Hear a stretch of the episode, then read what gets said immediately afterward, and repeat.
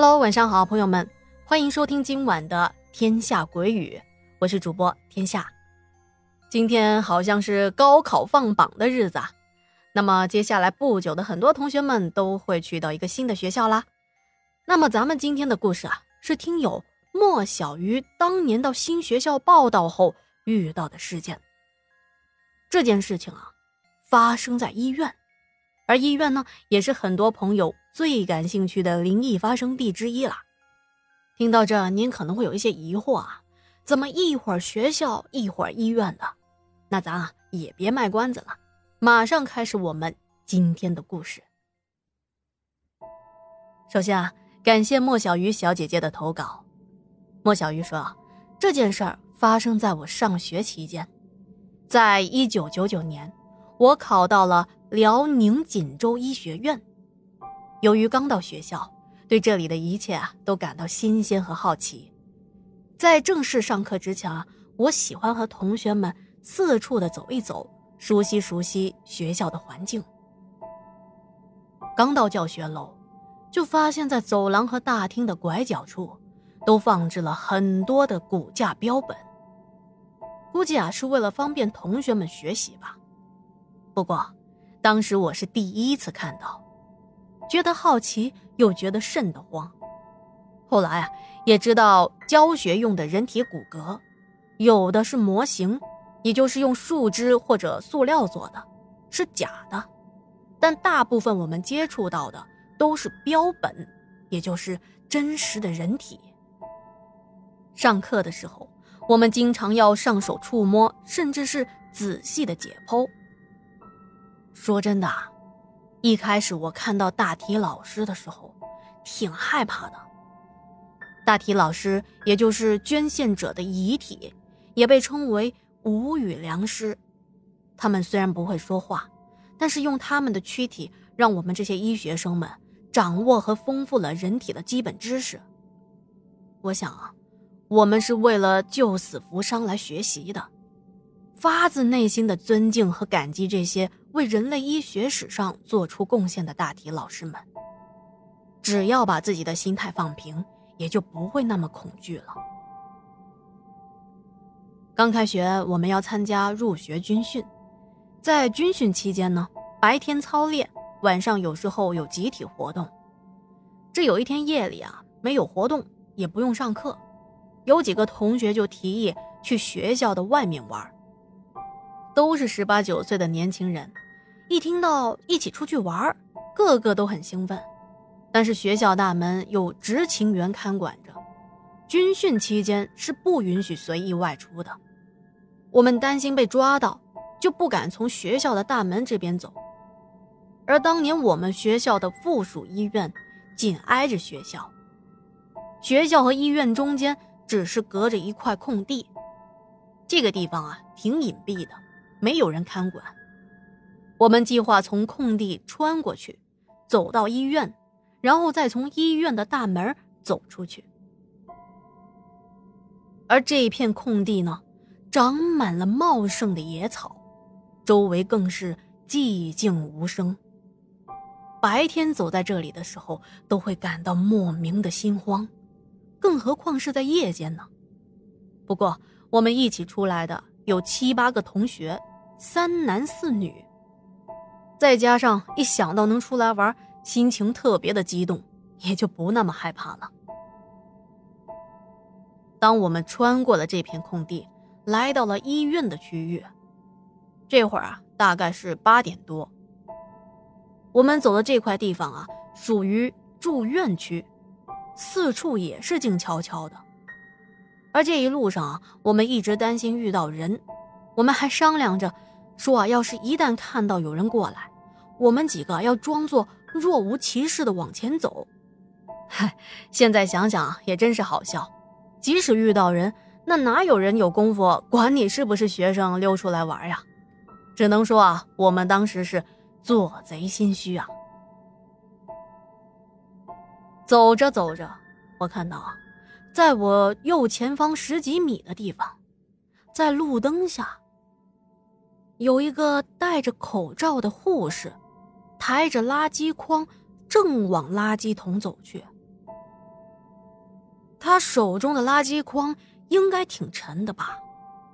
小护士抬着筐走得很是费劲儿，他的身体一直在左摇右晃着。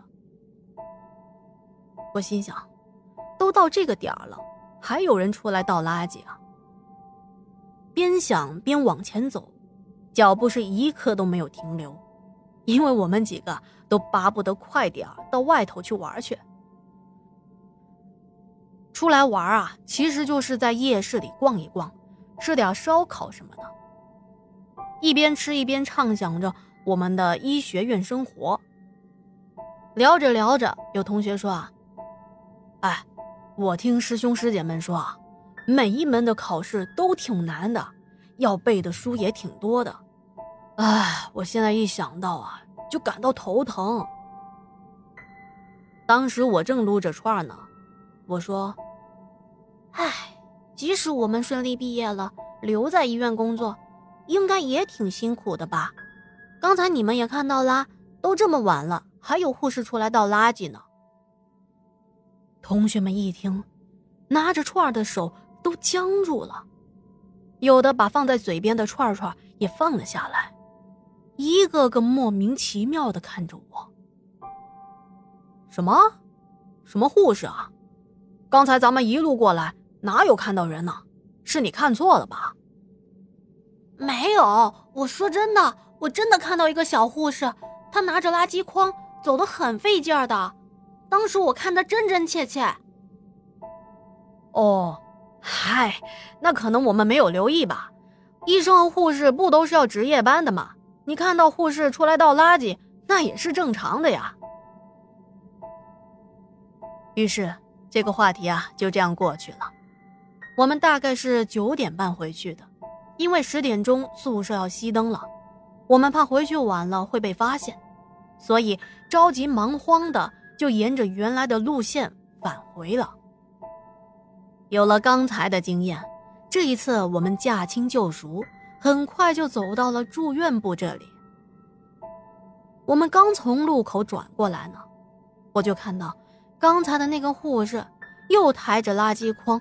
奋力的往垃圾桶走去，我叫住了同学们，我往路边的垃圾桶方向指过去。哎哎，你们看，你们看，就是这护士，他又出来倒垃圾了。我刚才说的就是他。同学们听到了，也都停下了脚步，但是，他们往我指的方向看去，马上就回过头来，诧异的看着我。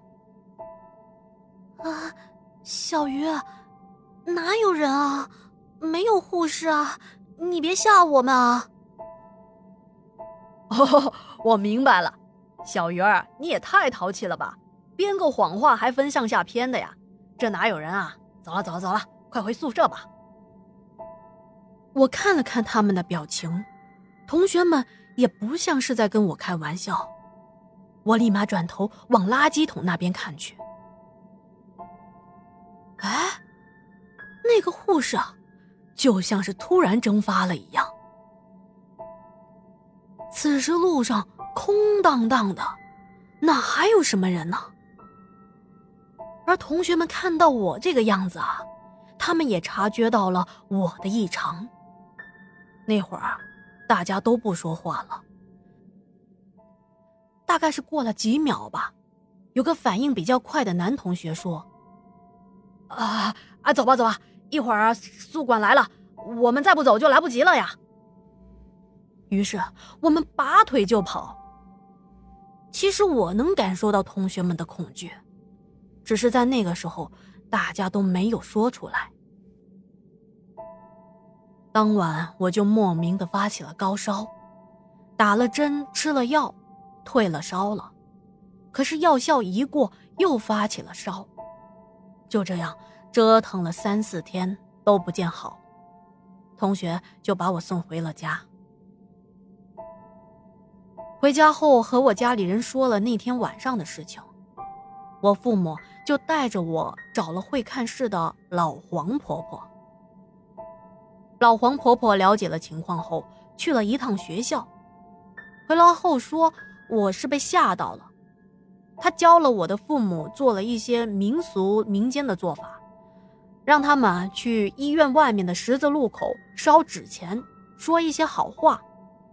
大概的内容就是，呃，小孩子小不懂事，冒犯了您，求您呐放过他吧。说来也奇怪啊，我父母烧完纸回家，我就退烧了，在家里休息了两天，身体也完全的恢复了。也能够回到学校正常的上课。后来啊，有一次听高年级的同学说，前几年有两个护士在医院倒垃圾的时候被歹徒杀害了，而他们的尸体就倒在了我们经过的那条路上。至于为什么只有我看到，而且我只看到了一个护士，这我就不明白了。而这些事儿啊，也没法解释。好啦，今天的故事啊，就说到这了。嗯，关于医院的故事啊，我手里还有几个，等以后啊，慢慢的讲给大家听啊。如果觉得天下故事讲的还不错，别忘记点赞、打 call、留言、转发。另外啊，想投稿的小伙伴们呢，可以私信我，或者是添加“天下鬼语”的微信号。那今天节目啊，就到这里了，感谢您的收听和陪伴。我们明天不见不散。天下故事，天下说。祝您好梦，晚安。